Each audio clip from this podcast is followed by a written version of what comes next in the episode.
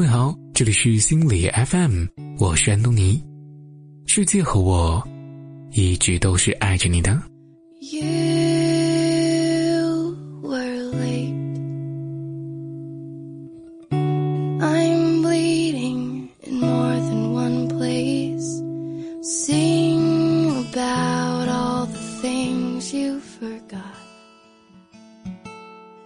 不知道大家有没有看过一个电视剧，是一个蛮老的电视剧了，叫做《租个女友回家过年》。这部电视剧呢是由杜淳饰演的男主孙艺伟，由于被女友抛弃，在开车时因为过失发生了车祸，导致哥哥死亡，心里承受着巨大压力的孙艺伟，决定改行做 IT，不再碰车。然而年过三十。却一直没有成家，在家人急切的催婚攻势下，没有办法，只好在网上发了一个帖子，想要租一个女友回家过年。由杜淳饰演的孙艺伟和由薛佳凝饰演的楚笑笑，在机缘巧合下相识，展开了一段浪漫的合约情人的情缘故事。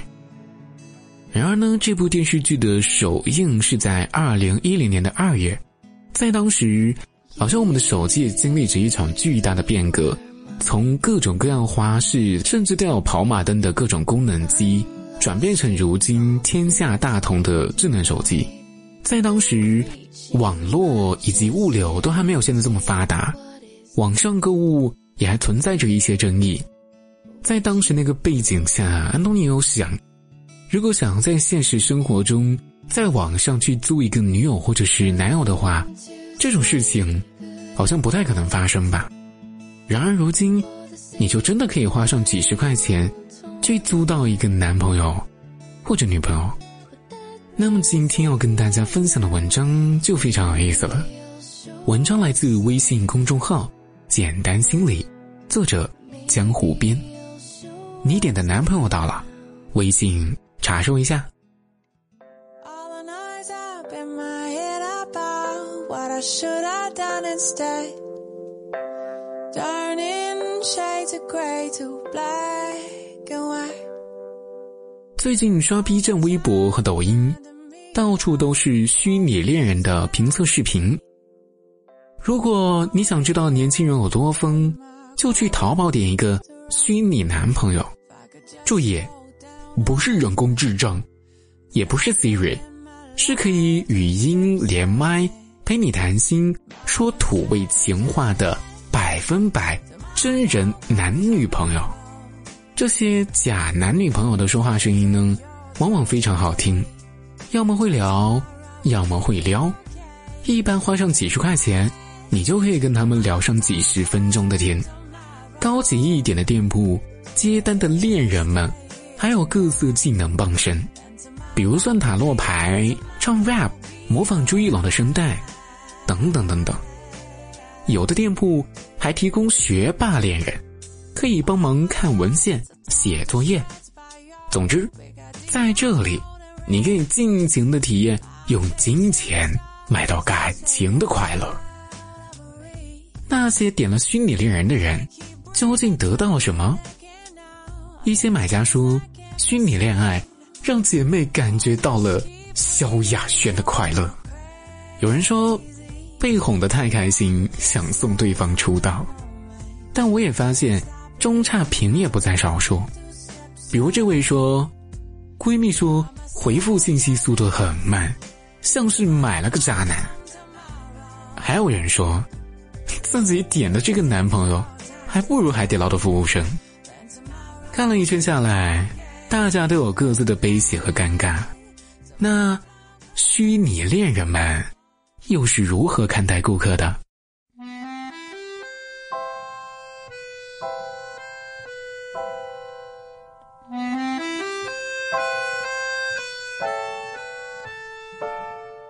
虚拟恋人从业者说，倾诉其实是最常见的类型。两年前，高二学生网友天月明空就是一名虚拟恋人。他说：“做这一行。”最重要的是会聊天，会安慰人，会哄人。声音倒是其次的，除非特别好听，因为有些客人下单只为了听声音，从声音中找到一点温暖的感觉。我个人觉得，服务业是一种让人得到幸福感的工作，陪你聊一个小时的天，就是我们赚钱的方式。在虚拟恋人这个行业，不同于 UP 主们喜欢评测的土味情话对决。在天月明空这里，倾诉单反而是最常见的类型，因为感觉自己会更懂女孩子的心理。天月明空觉得，在自己工作中也存在优势。曾经有一个高三的姐姐，点了一个小时的陪睡单，她成绩很好，在班里总是考第一、第二，但周围人期待也高，导致他压力很大。我前半个小时陪他聊了会儿天，后半个小时为他读了些睡前故事。但我们结束了，就没有再联系。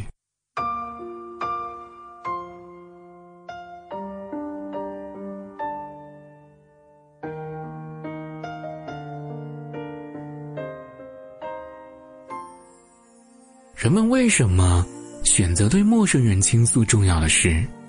只要看看微博上大大小小的树洞号，就能知道，每天有几百万人根本不在乎自己的表达对象是不是真人。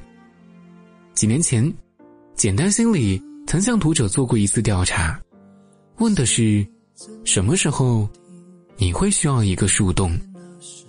他们的回答是：网友米琼说，在朋友都不支持我的决定，或者不想。以被可怜者姿态出现的时候，网友蔚蓝说：“当这件事情很隐私的时候，我会想要找信赖的陌生人来倾诉。”网友 hy 说：“不想给朋友添麻烦的时候，心事过于隐秘和细微的时候。”网友莹莹说：“我想说给自己听，但确实需要另一个人听见。”只一个人，彼此不认识。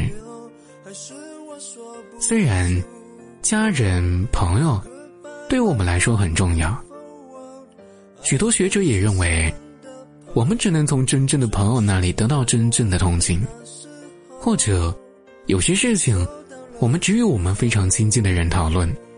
但近来的研究发现，我们愿意告诉朋友的那些事，很少不愿意告诉陌生人的。事实上，我们没有想象中的那么自我保护。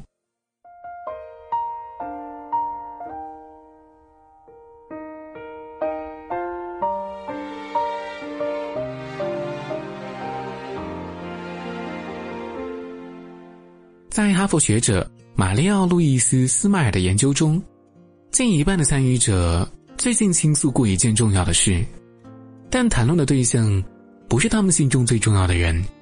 而是陌生人。Smile 观察到，在这个倾诉的过程中，听者是否有兴趣，其实不太重要。有大量的证据表明，仅仅是表达，真的仅仅就是说话，就能对事情产生影响。另外，当我们宁愿选择一个陌生人倾诉的时候，主要出于几个原因：一，不能跟亲近的人说。在一些时候，人们会明确的回避亲近的人，比如，一个丈夫得了癌症，他知道这件事妻子是无法承受的；一个北漂的年轻人丢了工作，如果告诉家人，他们会给你寄钱，然而他们自己也过得紧巴巴。二，寻找与自己有相同处境、能够同情自己的人，比如匿名戒酒会。这是一个为酒精成瘾者建立的互助组织，成员们不会把你当做一个酗酒的、不负责任的人。他们知道这是一种病，知道被酒精折磨却停不下来的痛苦，也更愿意付出理解、支持和同情。三，他们只是在单纯寻求发泄。在这种情况下，人们只是和那个人说话。因为那里有个人。虚拟陪聊之所以存在，正是部分切中了人们对陌生人倾诉的需求。Smile 认为，这个被低估的事实可能会告诉我们一些关于人性的重要信息，以及我们对抗孤独时内心真正的诉求。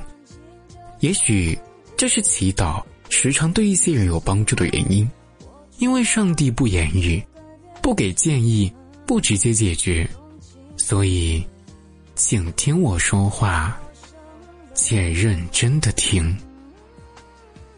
这件事情的隐喻是什么呢？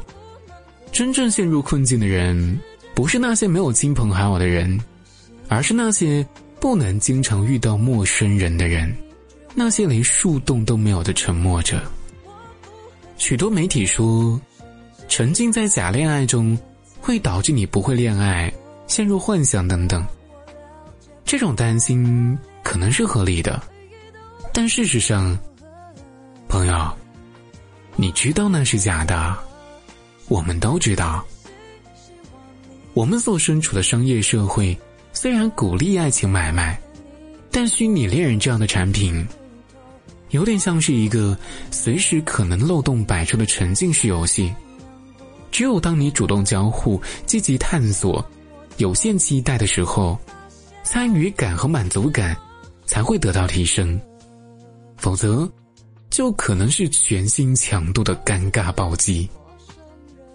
唉，爱情不是你想买，想买就能买啊！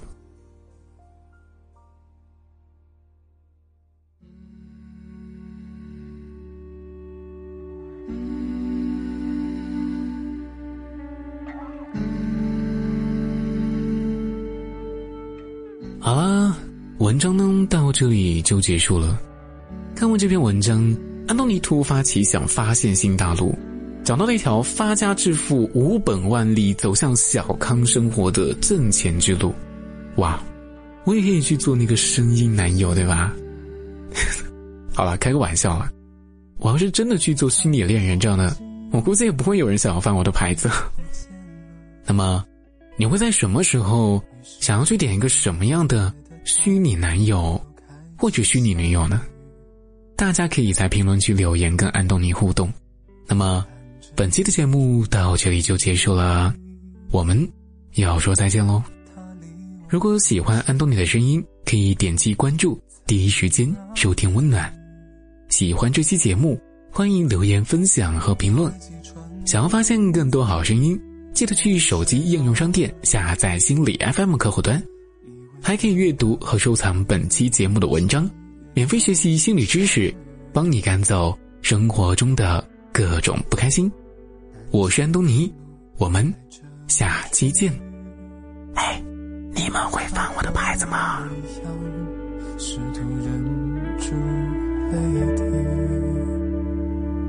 雨下的太急，像一场公